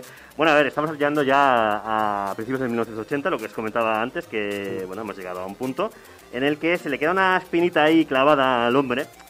Decir, ay, es que yo estaba ahí en un proyecto que al final estaban haciendo algo guay, pero yo me salí de él porque no estaba de acuerdo con el, con el, con el precio final del producto. Entonces dijo, pues, ¿sabes qué hago? Me monto mi propio casino, mis propias tal, y haremos que eh, todo se haga, pero como yo quiero. Que básicamente es lo que le pasa a toda esta gente. que las cosas se hacen como yo quiero. Yo creo que es. Bueno, pues lo que, lo que le pasa al final a, a toda esta gente tan, egolo, tan eh, ególatra y tan. Bueno, y tan protagonista, como que, quiere- que quiere ser tan, tan protagonista. Ah, Sinclair, al final, con todo esto, pues se desarrolla el ZX80. ZX80 es entonces considerado el ordenador más pequeño del mundo, con una potencia de un kilobyte de memoria RAM. Voy a remarcar mucho aquí las. porque parece como wow, y es como, hostia, es un kilobyte de memoria RAM. Que tiene que compartir con la memoria de vídeo, por lo tanto es todavía menos. Un procesador con una velocidad de 1 MHz y una versión de BASIC eh, instalada en un chip de 4, como, bueno, de 4 kilobytes. Parece impensable, pero en aquel momento existe un sistema informático que pues, se puede comprar, o sea, que puede comprar cualquier familia del mundo, bueno, del mundo, en este caso, cualquier fa- familia inglesa. Y bueno, aquello se hizo posible con el ZX80. Eh, sí, las capacidades del microordenador de 8 bits pues no eran impresionantes. Realmente, mm, comparado con la época, pues tampoco no. O sea, incluso con la época no era impresionante. Pero se convirtió en un éxito rotundo e instantáneo, que no paró de evolucionar hasta lo que hoy conocemos como el ZX Spectrum. Total, que el que quisiera acceder a un ordenador de la época tendría que pagar una cifra cercana a los 1000 euros. Y entonces eh, teníamos aquí al ZX80 que llegaba y costaba 120 euros. Pues, y- Al cambio, ¿eh? y- Actual. Hice. Lo calculé al- eh, a base de inflación. Estas 99 libras por el ZX80 montado, montado, Montado, lo podías, que ahora lo comentaremos, lo podías pillar por 75 libras. Sí, eh, sí, ahora, ahora desmontado. comento. 80 libras eh, desmontado y 100 Sí, ya pues estas 100 libras eh, montadas equivalen a unas 470 libras de hoy. Ujú. Lo cual es un precio muy asumible porque si multiplicáis casi por 5 estamos hablando de que el Apple II, que es lo que valdría el, el equivalente, rollo decir, no, la idea americana de tener un ordenador en casa, estamos hablando que, que pasas a tener un ordenador de casi 5.000 libras. Sí, yo, yo he utilizado una web que se llama How Much Money o algo así que te hace el cálculo. Sí, no, pero el Banco de Inglaterra tiene una calculadora de inflación, Ah, bueno, también. entonces es lo que uso yo. Bueno, pues yo uso una web que es como la que Sí, sí. como lo que usa la gente para hacer el amigo invisible y esas cosas que me fiaré por eso. Bueno, si no es para haceros una idea, igualmente quedaos con el concepto de que Es barato. eh, comparado con la competencia, ¿vale? Eh, era muy barato. Aquello era un chollazo.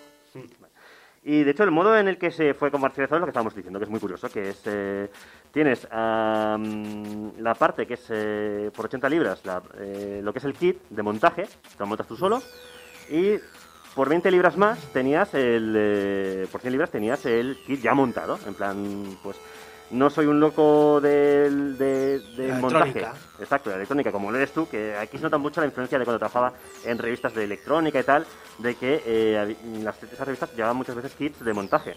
Pues ahí viene un poquito todo esto de la... Es que la informática nace de ahí.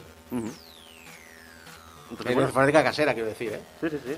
Entonces, claro, tienes ahí eh, que la posibilidad de ensamblarlo por tu cuenta o, o no. Pues, eh, bueno, simplemente lo único, además lo único que había, que hace- que había que hacer era ensamblarlo y soldar las piezas, que no era una cosa muy, muy, muy compleja realmente. Y esto dio lugar a que el ZX80 tuviera ah, incluso lista de espera de varios meses para poder adquirirlo. O sea, que nos reímos ahora de si conseguimos una Play 5 o una Series eh, ahora, Sí. pero ya entonces ya había cola de espera para... para- Al menos en aquella época había listas de espera, no como hoy. Eh, Sí. Porque yo creo que uno de los problemas que tenemos hoy en día es que no podemos decirle a- al fabricante, mira, toma mi dinero y cuando esté lista me avisas. Una curiosidad chorradita que me hace mucha gracia del ZX80 No sé si sabéis, ¿eh? pero eh, bueno, evidentemente Z, eh, ZX80, Z80 viene del legendario del, del procesador, pero la X, ¿sabéis lo que es? Yo sí, pero no te voy a chapar. Ya, ya. Bueno, la X viene del factor X, elemento X, que se supone que es la, el ingrediente misterioso que forma la magia. Sí. O sea, la típica chorradita que le encargas a alguien de marketing, o Sí. que se le ocurriría al propio Sinclair. Y, pero bueno, es una chorrada. Ahí queda el dato por si algún día se lo preguntan en la tele. Que sepáis que la X en realidad no significa nada, significa simplemente pues eso, el elemento X de la magia.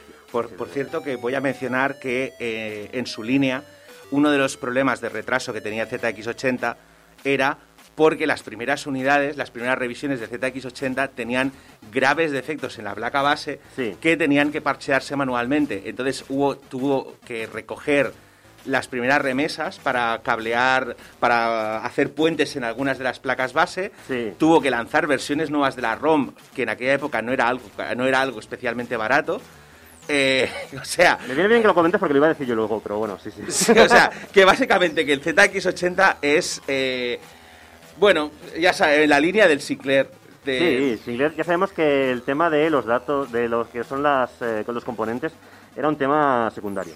Pero al menos por el lado positivo aquí vemos el, que, los, da- que las dos filosofías enfrentadas que tenían, por un lado el gobierno de la BBC y el de Acorn, y por el otro lado Sinclair y su Spectrum, son compatibles, bueno, su ZX, son compatibles. Es decir, el gobierno lo que quiere es un ordenador con muchas capacidades, pero que pueda subvencionar para que salga en todas- las escuelas, pero no lo pueden comprar las familias. Ujú. Pero, y el Sinclair lo que quiere es un ordenador que pueda comprar cualquiera, aunque sea limitado. Pero es que eso Sinclair lo hace con todo, con los ordenadores, con las calculadoras. O sea, todo lo que crea Sinclair tiene que ser, o sea, tiene que ser primero muy estiloso, o sea, con un estilo fu- retrofuturista eh, que te llame la atención, y segundo, asequible para cualquier bolsillo, lo más posible. Y si no es eh, para cualquier bolsillo, más barato que la competencia. Esas son lo- las, claves del hombre de negocios Sinclair, aparte del... de- hecho, a ver, cuando crean eh, el ordenador, el Z80, utilizan una versión relativamente desconocida del, del Z, Z80. Que esto fue una, idea del ingeniero jefe del proyecto y amigo personal de Cliff Sinclair, de Clive, perdón, de Clive Sinclair, eh, que es Jim Westwood, que se habían conocido en la época en que coincidieron en la Bernard's Publishing, que es una de las editoriales en las que ya hemos comentado que Sinclair trabajaba sobre electrónica. Y bueno, habían conseguido pues eh, muy bien. Así que Sinclair lo acaba fichando como, como director del, del proyecto, como diseñador jefe de hecho de la empresa. ¿Y qué más había en los kits? Así interesante, pues eh, había un editor, el sistema operativo y el lenguaje de programación Sinclair Basic. Y con esto a crear. Tanto el Sinclair ZX80 como el posterior ZX81 que salió al año siguiente no necesitaban más para desatar la creatividad de los, usuarios. Y la jugada salió redonda, pero espectacular.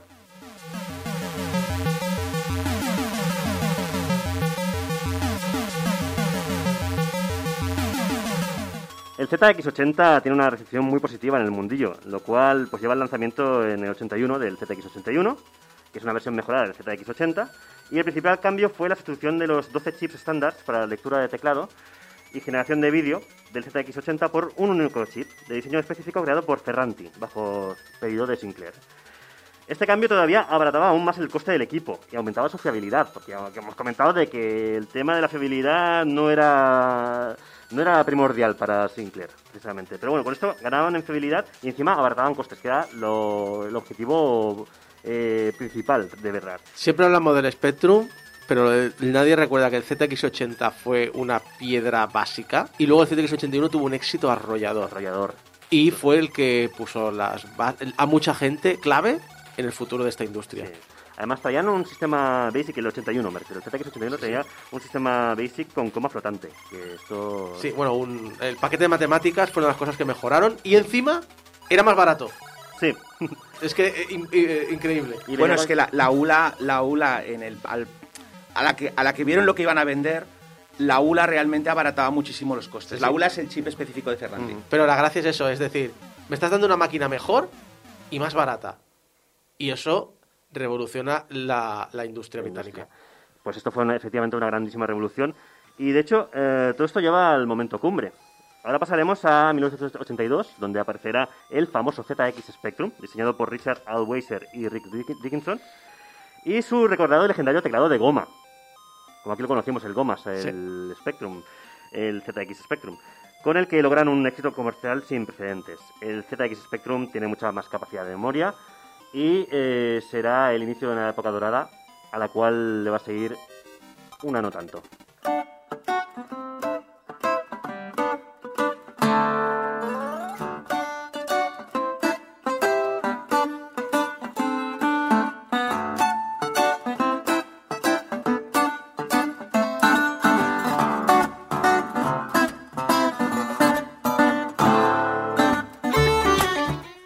Hora de las letras!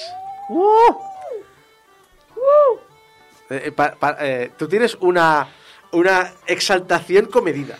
Sí, es, que he pensado, si me pongo a gritar al micro, absorbo, igual le dejo. absorbo el espacio, pero digo, No, no, no, no, Es perdona. que si le grito al micro, igual dejo sordo a alguien, No, ¿sabes? no lo has oído bien. Yo he oído varios perros aullar fuera. Eso sí. es la hora de las letras. Y, eh, y Mari, Mari, he leído algo, Sí, he leído algo de que estás enamorada. sí, sí. Oh. A ver, como eh, hoy es 12 de febrero, Sí. pero el lunes es San Valentín. Entonces yo he decidido que, que voy a dedicar la sección de hoy al amor verdadero. Así que hoy hablaremos de Ray Bradbury, que no solo es uno de los escritores más brillantes del siglo XX, sino que además es el amor de mi vida. Oh. Oh. Mira, mira. Por favor, háblame más. Escríbeme más odas al- contra el capitalismo. Me dejé el monóculo en casa. Por favor, sigue hablando sobre la enajenación de la sociedad. En fin, vamos con el, con el libro. Tú sí que sabes hacerme bajar Le- las bragas, Ray. A ver. eh, A bueno, ver. Venga. El- de Ray Bradbury podría haber elegido cualquier libro, porque... Perdón, perdón. No, no, Es que tranquilo. te, te he notado reír. Acabo de resbalarme. Ups, ups. Acabo de salirme del... del- Estaba muy centrada. Estaba muy centrada en el libro y vaya metáfora. En fin, podría haber elegido cualquier libro de Ray Bradbury porque mm, me gusta muchísimo su estilo, me gusta mucho como la manera que tiene de, de crear mundos y de explicar historias, pero me he centrado por, en La Feria de las Tinieblas, que es mi segundo libro favorito. El primero es Fahrenheit 451, pero es un libro un, un poco más largo, un poco más denso y, y quería, si, a- por si a alguien le interesaba estar al día y participar, pues que diera tiempo a leerlo. En el inglés original el título es Something Wicked This Way Comes. Y yo siempre he pensado que es un título mucho más sugerente y poético que el que le pusieron en, en castellano. Y, y te, y te transmite otra cosa, completamente sí. diferente. Es, es otro. La, la Feria de las Tinieblas es muy descriptivo. Pero este es, es muy. Es, como digo, es, es poesía. Y, es- y eso va muy acorde con el autor. Narra la historia del encuentro de dos chavales, dos muchachos que apenas entran en la adolescencia, con una feria tenebrosa donde la promesa de maravillas va de la mano con el terror. Porque todo tiene un tiempo, un lugar y un precio. Y aunque a veces parezca que estamos dispuestos a pagarlo, la verdad es que no estamos preparados para ello. ¿O sí? ¿Ah? En realidad, este relato de terror es a la vez la historia de cómo el paso del tiempo, el miedo al cambio o incluso el ansia por escapar de un presente asfixiante nos pueden llevar a cometer actos desesperados y nos impiden disfrutar de lo que tenemos, separándonos de aquellos a los que amamos y de todos los que conocemos. ¿Es la veria una metáfora? ¿Lo es? Pues claro, estamos hablando de Ray Bradbury, así que sí. No tiene Tajante. no tiene más. Eh, cuando se habla de Ray Bradbury, la mayoría de gente piensa en ciencia ficción. Y sí. De hecho, se le considera uno de los padres de la ciencia ficción especulativa de los años 50. Aunque curiosamente solo tiene dos obras puramente de ciencia ficción. Y de aquella manera, tangencialmente. Porque, de hecho, Bradbury escribió relatos cortos, novelas, obras de teatro, guiones de cine y televisión, ensayos, y tocó casi todos los palos. Ciencia ficción, terror, cuentos infantiles, novela policíaca, autobiografía, realismo mágico. Pero algo que siempre encontramos en su obra, da igual el tema, el formato o el nicho, es la capacidad para la mayoría, ay, la maravilla, perdón, y la sorpresa. Ese Spirit of Wonder, que él siempre dijo que era su inspiración para todo y que convirtió a ese niño de Illinois, fascinado por los dinosaurios, los cohetes y las estrellas de cine, en uno de los escritores más prolíficos, reconocidos y queridos de la literatura americana. Es más descrito al, al- al niño promedio, ¿eh? Sí, Es sí, decir, sí. el- oh, eso es negro, y los dinosaurios, Claro. Jurassic Park". hoy, hoy en día sigue siendo algo que los niños les fascinan, los cohetes, Los los dinosaurios. tal, pero tú imagínate a un chaval de los años, porque el nació en el 29, sería chaval para los años 39, 40, tendría sus 10, 11 40, años. sí. Esos, o sea, ese cine que, que empezaban con sus efectos especiales, esa, Bueno, y, y- y- esa- esos dinosaurios montados en él- los museos. Él vivió, él vivió el inicio del cine sonoro, eh, o sea, no vivió el cine mudo, vivió el cine sonoro, pero vivió el cine sonoro con las experimentaciones, y era encontrar el ritmo nuevo de montaje, y era encontrar el ritmo nuevo de explicar. Di- Digámoslo de otra manera. Ra- a Rad Bradbury ya le gustaban los dinosaurios y los cohetes antes de que se pusiese de moda. Exacto. Exacto. Es, es el hipster original. En fin, volviendo al libro, estamos posiblemente ante una de esas historias que aglutina muchos de los temas recurrentes de este autor. El libro, como he dicho, narra la vida de dos chicos en un apacible pueblo de Illinois, donde todo el mundo se conoce. Los niños corren libres por las calles, las madres preparan tartas y los padres son amorosos pero introvertidos. Siempre que Bradbury nos habla de niños e Illinois, podemos estar seguros que hay un toque autobiográfico en ello. El autor siempre mantuvo un recuerdo muy puro y luminoso de su infancia y una admiración por los niños, por el modo que tienen de ver el mundo. Una de mis frases favoritas de Bradbury es hay un momento, creo que es en este libro, pero si no sería en, en Vino de Estío, que comenta que los niños no caminan, los niños siempre corren. Siempre tienen prisa por llegar a donde sea, porque cuando acaben con eso que tienen que hacer, hay algo más chulo que hacer en algún otro sitio. Entonces los niños siempre corren, los adultos caminamos, ¿no? Y es, es un, ostras, qué guay, ¿no? Que, que lo puedas expresar así. Y de esa manera sabemos que no sufría de TDA. también. Eh, pues lo que decía, siempre él tenía esta, esta, esta infancia idílica eh, americana en la cabeza y cuando puede la, la muestra, ¿no? Y aquí cl- claramente en este libro se ve. Es, eh, los dos libros donde más se ve esto es en este, aunque tenga su toque oscuro, y Vino del Estío, que, que ese es muchísimo más autobiográfico. Eh, sin embargo, aquí los niños ya están en el lindar de la adolescencia y la vida adulta amenaza con consumir esa pureza, esa capacidad de maravilla de la que os hablaba antes. Ay, la vida adulta. Claro, la, la vida adulta Adulting. todo, todo pasa y todo llega, pero lo nuestro es pasar. Pasar haciendo camino. Camino Camino sobre la mar. Oh. También hay algo de autobiografía en la amistad de los dos protagonistas. Está Bill, Will Holloway, que es el niño luminoso, que es posiblemente un reflejo del propio Bradbury, y Jim Nightshade, que es el niño tocado por la oscuridad. Night, Nightshade, ¿no? Sí, es- Digamos es- que tampoco era un maestro de la sutileza. No, no, es, la metáfora sí, la sutileza igual no. El- es el niño que es más tocado por la oscuridad, el que tiene más prisa por crecer. Eh, es posiblemente representa a su mejor amigo de la infancia y de toda su vida, que era Ray Harryhausen. Me, me ha Eh, flipado este dato. Sí, a mí también, ¿eh? Sí, sí. Me ha, me ha roto Los la dos Rays. Sí, sí, sí.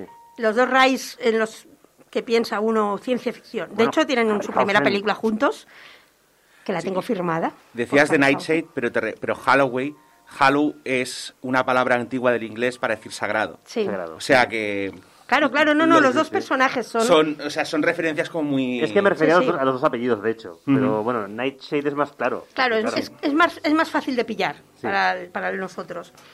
Eh, Ray Harryhausen es maestro de los efectos especiales, fue amigo de la infancia del maestro de la metáfora. Y Bradbury habla de ello de forma más o menos velada en sus historias. Es un pan decir eh, eh, que yo soy amigo de un famoso de cine, ¿eh? Perdona, soy pero, muy fan Bueno, del cine. es ya, que- pero es que Ray Bradbury también es También un famoso, de cine. Ya, ya, Sí, pero sí. es... Bueno, no, joder. muy No, mal. no, pero sí, Es pero- un... Que soy amigo de este, ¿eh? Eh, eh, la, la otra obra, por ejemplo, en la que se, se ve muy claro es en Cementerio para Lunáticos, que yo está toda esta, toda esta saga de eh, La muerte es un asunto solitario, Cementerio para Lunáticos, leedla si podéis, porque es chulísimo todo. El amigo de infancia del aspirante a guionista de Hollywood es precisamente el aspirante encargado de los efectos especiales. Guiño, guiño, codo, Codo. De hecho, tienen una, su primera película que es La, la Bestia, The, The Beast of 2000 Fathoms o algo así, ahora no me acuerdo cómo la tradujeron al castellano, que es una especie de Godzilla en, en cine americano, guion de Ray Bradbury, efectos especiales de Ray Harryhausen. Es una, es una maravilla de la ciencia ficción. Eh, también vedla. Yo voy, yo voy Todo lo que sea de Ray, verdad. Los Rays, sí. Eh, ver, los elementos de terror de la obra, porque al fin y al cabo es una obra de terror, están también plagados de este ensueño y de, y de pesadilla. De- hay freaks fabulosos que nos trasladan a las películas de Todd Browning Y pactos con el diablo que nunca son lo que parecen, que eso es algo que ya debería haber aprendido la gente a Sí. estas alturas. Pactar con Sí, el diablo sale mal, Mal. por lo que sea. A mí, a- a mí siempre me ha fascinado el, el hecho de decir, hola, soy el diablo y a cambio de tu alma cumpliré todos tus deseos. Digo, espera, y nadie ha dicho, espera, espera, espera, eres el diablo. Por lo tanto el infierno existe, por lo tanto el cielo existe. Ahí, adiós, ahí te quedas. Es decir, No, porque ya busca. El, el diablo, como los eh, gurús de las sectas, ya sabe a quién, a quién preguntar. En fin. Eh, continuemos con, con los monstruos, porque hay brujas, momias, bellezas atrapadas en el hielo, laberintos de espejos que te mostrarán solo aquello que te rompa el corazón y un tío vivo que podría llevarte atrás o adelante en el tiempo si es que lo deseas de verdad. Porque si te dejaran elegir, ¿subiríais al tío vivo? La Jim, el amigo, el amigo oscuro que quiere crecer, el padre de Will, que lo que quiere es, es un señor que ya tuvo a su hijo mayor y lo que quiere es poder correr con su hijo y su amigo por los prados, la profesora que quiere recuperar una juventud malgastada, el peluquero que quiere conocer tal vez el amor, así la obsesión humana con el paso del tiempo, con los deseos incumplidos y con las promesas rotas, se convierten en el caldo ideal para el señor Dark, otra metáfora, que es el dueño del circo y su siniestra cohorte de monstruos torturados. La narrativa de Bradbury, como siempre, es muy rica y sugerente, y las metáforas se entrelazan entre sí, van haciendo, tejen un relato que va más allá del terror y de la fantasía para hacernos reflexionar sobre lo que realmente es importante en nuestras vidas, el cambio, los momentos vitales, la gente que se va, la que se queda, y el amor que nos ayuda a seguir adelante. Porque el amor es, es- está muy presente en la obra de Bradbury y aquí es muy importante, ¿no? El, el pas- el tiempo pasa, pero ¿qué es lo que nos sostiene? Finalmente, eh, no nos engañemos, es una historia de terror y como tal funciona a la perfección. O sea, yo he de reconocer de todos modos que a medida que me hago mayor y releo la obra, mi miedo iba cambiando y ahora me asusta mucho menos la bruja en el globo intentando lanzar un rayo sobre las casas que el mismo tío vivo. Que la verdad que acojona bastante la idea de que un tío vivo y te digan, si subes aquí, ¿cuántos años adelante quieres ir? ¿Cuántos años atrás quieres ir? Eso. Eso acojona. Y en fin, yo es que podría hablar durante horas sobre el libro, si, si me dejáis. Yo continúo. sí, por favor, porque nos quedan 10 minutos que rellenar. Bueno, pues podemos continuar. Lo que representa cada personaje, lo que decíamos, ¿no? Es eh, Will es el niño que a pesar de estar llegando a la adolescencia se mantiene niño. Quiere, no le ve la necesidad de hacerse mayor. Él es, él es feliz, tiene su, su padre, que además es el bibliotecario, y cuando quieren pueden ir a ver a su padre y coger los libros que le dé la gana, y tiene a su mejor amigo, y están todo el día juntos. Y tiene a su madre que le quiere y le arropa. ¿Para qué quiere nada más? En cambio, Jim tiene otra experiencia vital. Jim vive con su madre soltera.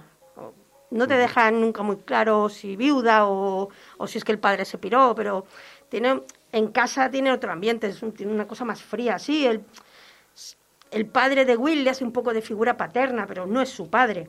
Y quiere mucho a su amigo, pero a la vez tiene ganas de crecer y pirarse de allí y, vivir la vida de adulto, ¿no? Eh, y claro, es- este, esto es, es una grieta que se va abriendo entre los dos amigos, que sobre todo tú ves el libro sobre todo desde el punto de vista de Will, y, eh, y Will no sabe cómo, cómo saltar esa grieta, cómo seguir pegado, ¿no? Y todo esto lo tenemos en el libro, lo que comentaba del padre. Es un hombre que su primer hijo lo tuvo pues casi en los 40. Ah, Su hijo ahora es adolescente, todavía es un niño, pero él ya se siente mayor, se siente cansado y no sabe cómo estar cerca de esa generación que le queda lejos, ¿no? Y lo que decía es, todos los personajes tienen, tienen ese miedo a que al tiempo, que es, que es al fin y al cabo el villano de la historia. El señor que- Dark es solo el, el vehículo. Y cuando te haces mayor te das cuenta de que ese es el verdadero terror del relato. Claro, sí, sí. No todo lo que pasa en. Bueno, con. eh, No, lo, lo con otro, claro. brujas y con cosas eh, sobrenaturales, sino Ujú. un poco. A ver, es que Lo otro son terrores infantiles. Exacto. Y lo, y lo del tío vivo, que Ujú. puedes eh, rebobinar o avanzar en el tiempo, Ujú. Daba auténtico miedo. Pensar, sí. ¿qué, qué harías si tuvieras esa posibilidad? Claro, es que es muy tentador, por un lado, es lo que decíamos, ¿no? A ver, ¿cómo el diablo puede engañarte? Ostras, pues que te pone una cosa muy tentadora adelante. Eh, tienes que ser una persona muy feliz con tu momento vital para no plantearte, hombre, si ahora me voy 10 años atrás con lo que sé en la cabeza porque eso no me lo borra, hostia, ¿cómo Mm. sería? Es tentador. Luego el, el laberinto de espejos que, que Gecko me comentó, que en su momento le había dado muy mal rollo, el laberinto de Sí, espejos. sí, sí. Los laberintos de espejos ya tienen, ¿no? Este juego dentro y Es aquí lo que, estoy, ¿dónde está? Lo que más recuerdo de este, de este libro, Sí, el sí. relato, quizás, a lo mejor porque hace ya tiempo lo leí y en Mm. aquel momento me impactó más, es el momento de los laberintos de espejos. Claro, aquí evidentemente es un laberinto de espejos encantado, con lo cual lo que te va devolviendo no es, no es el reflejo actual, sino es un reflejo tuyo en tu cabeza de, de lo que temes, de lo que quieres, de lo que... Claro, juegan contigo y cuando consigues salir de ese laberinto de espejos, ¡pum! El tío vivo. Exacto. Está, o sea... Es que pasas de eh, reflejar tus miedos en un eh, eh, eh, delante de ti, que eso es algo muy aterrador realmente y lo que muy poca gente se, se plantea, el eh, hacer frente a sus miedos, a de repente, bueno, una vez enfrentado a tus miedos, tienes la posibilidad de viajar atrás en el tiempo, bueno, viajar en De el tiempo, no, corregirlos. de corregirlos, porque puedes volver a tener X edad. Puedes volver, yo que sé, 10 años atrás en el tiempo, 15 años. Eh, volver a ser un niño, volver a ser un, eh, un prepuber, volver a ser o, un adolesc- adolescente. O dices, no, no, yo pubertad no, yo ya con, yo qué sé, Sí, sí, con yo 20 y quiero, años. yo quiero saltarme toda la pubertad, que es una puñetera ¿Que una mierda, mierda? y tener ya Exacto. 25 años y ser un hombre adulto. Yo, yo es que eh, después de lo bonito que habéis dicho, lo- yo iba a decir una banalidad, que Sí, mi no. mayor impacto en, la- en el laberinto de espejos fue la hostia que me metí de pequeño corriendo por un pasillo. Sí, sí, ya Dije, pasa. ¡Por allí! ¡Ratatata! Y de repente un golpe en la cabeza y, y rebotar contra el suelo Todos hemos aprendido a ir por los laberintos de espejos así. con la mano. Exacto. Es curioso porque eh, hace poco me he visto la temporada 3 de Desencanto y hay una feria de monstruos que me recuerda a esto. Sí, el, el- También, el- con, también con laberinto de espejos y... Pero Isaco, eso, eso es una buena metáfora de que en la vida cómo se aprende a base de hostias. Sí, Sí, sí. sí. Las, las ferias de monstruos, claro, hoy en día eh, están en el imaginario popular porque no han, dejado, no han dejado de, de- de salir en películas y tal, pero claro, en aquella época, en el estamos hablando de, de los años 30, que es cuando está más o menos, años 30, 40, está más o menos ambientado el libro, aún podían quedar, eran ya no eran igual esos los freaks de Todd Browning de lo- del año 31, pero sí el hombre ilustrado, como el señor Dark mismo es el hombre ilustrado, todo su cuerpo está lleno de tatuajes, la bruja de los 100.000 años, que es una, una mujer muy anciana en una silla a la que revitalizamos con electricidad. Claro, todo esto tú piensas, son trucos. Sí. Hasta que, claro, pero ¿qué pasa? Que aquí no son trucos. Eh, y tienes todo este, este componente de, de, de esa, de eso, esa imaginación, es lo que digo, esos terrores un poco infantiles, ah, miedo a la bruja, miedo al, al señor oscuro que me va a buscar por la noche. Pero bueno, es que si, si son de verdad, lo que se dice de la paranoia, ¿no? Cuando, cuando uno no es paranoico, cuando te persiguen de verdad. Exacto. Pues es un poco así. Y luego, bueno, sobre Bradbury en general, eh, es que, bueno, yo os recomendaría... Que lo leáis todo. Sí, yo os recomendaría que lo leáis todo. Si os gusta, es eso. Este, yo este lo recomendaría para, para empezar, porque es cortito, Sí. es muy ágil y, y tiene muchos de los temas, como decía. O empezar Evidentemente- por 451, por Sí, Fahrenheit, si porque es, te muy, gusta. es una novela larga, pero dura menos de 100 páginas. Sí, no, creo. no, no O es- sea, no es este hombre- excesivamente larga, ¿no? Exacto. Es lo que decías un poquito antes. Todo lo que ha escrito este hombre, aunque fueran novelas, eran bastante cortas. Sí, lo- Y- A ver, es que estamos hablando, de nuevo, es lo que comenté la última vez, Hmm. estamos hablando de novelas en el formato americano, que Sí. una novela- la novela americana es un formato muy específico que son menos de 120 páginas. Sí, sí. O sea, Tiene alguna un poco más larga, porque lo que comentaba de Cementerio para Lunáticos, estas las conoce menos gente, tal vez, eh, que son, es como una serie que es un poco policíaca, que se empieza con La muerte es un asunto solitario, que es un título que me encanta, y luego está Cementerio para Lunáticos y está ambientado en, ese, en, en esos ángeles de años 50, 60, y de un joven, y el protagonista, que es, que es claramente el mismo Bradbury, es un joven aspirante a escritor y a guionista que está obsesionado desde niño con las estrellas del cine, ¿no? Con oh, este mundo glamuroso, y claro, una vez empiezas a entrar en el mundo glamuroso, tampoco es tan glamuroso, pero, pero sigue siendo ese mundo que tú has estado soñando, ¿no? Que esa idea la tenemos todos en la cabeza, ¿no? De, "Guau, quisiera poder trabajar aquí toda la vida. Y luego, bueno, los ensayos, cuando si ya lo habéis leído y, y os mola el autor, los ensayos sobre... Tiene un libro que, os- que explica un poco cómo, escribía, cómo escribe él, de dónde venía sus ansias de escribir. Él, él, por ejemplo, dice es que yo me levantaba por la mañana, me ponía en la, en la máquina de escribir y le daba. Y me se- aquello. Y luego tienes autores que necesitan, no, no, yo tengo que sentarme a hacer mi Excel con todos mis personajes de no sé qué. Él se sentaba y escribía. Y luego está George R. Y R. luego Martin, ya que no... le echaba algún... Bueno, Bueno, y George luego ya- Martin que, que no escribe. Yo sé, R. Martin dice, yo me levanto por la mañana, me siento y entonces en el plato pongo eh, unos- unas cortezas de cerdo, un poco Sí, de sí. pan, un poco de fritos. die- 17 Disfrutando la noche. chuletones. Claro, lo que pero cada, uno, cada uno es feliz como puede, oye. Y si el hombre es feliz, No, pero los que no somos felices somos los fans. Ya, que exacto. pero- los libros. Bueno, a mí no, a mí no me importa mucho ya G.R. Martin. eh, Yo, el, el que necesito es que acabe ya de una vez es el del nombre del viento. Lo que No. me ha recordado Uf, clarísimamente, me ha recordado clarísimamente a Stephen King. sí, es un, el estilo es un poco este, es otro tipo, yo creo que tiene No, no, mejores digo, a la finales. hora de trabajar. Sí, sí, pero a la hora de trabajar es un poco este. Es el, era un tío súper prolífico, de hecho estuvo hasta, hasta bastante mayor, estuvo escribiendo. Y, y bueno, es, es como, ya te digo, en Estados Unidos es, es una institución. Es, eh, es lo que comentaba por aquí en algún punto que ya he dejado el guion hace rato, ¿no? Pero se le consideraba un poco el, el niño bueno en las convenciones, con- porque era, bueno, era un señor afable, yo no digo seguramente, en al- algún día sacará alguien algo y algún trapo sucio, porque todos los tenemos debajo, pero Sí, bueno, en pero- general era un señor amable, era un señor afable, era, era, tú ves las fotos y siempre está sonriendo, siempre está... La, la cosa de Ray Bradbury es que al contrario que pasa con otros autores, a ver, Isaac Asimov no era mala persona, pero por ejemplo de Isaac Asimov sabemos que tenía las manos muy largas y ya más de una vez en las convenciones le habían llamado la atención por tocarle el culo a las mujeres. ¿Vale? De Ray Bradbury, gracias a Dios, estas cosas no aparecen, o sea que si era malo, sería malo en su casa. Sí, sería algo muy privado. Así que, sin más, ya os digo, buscad algo de Ray Bradbury, intentadlo porque es un escritor maravilloso. El libro es perfecto para enamorarse del libro de Bradbury y de todo. Y sin más, yo solo quiero añadir una cosa.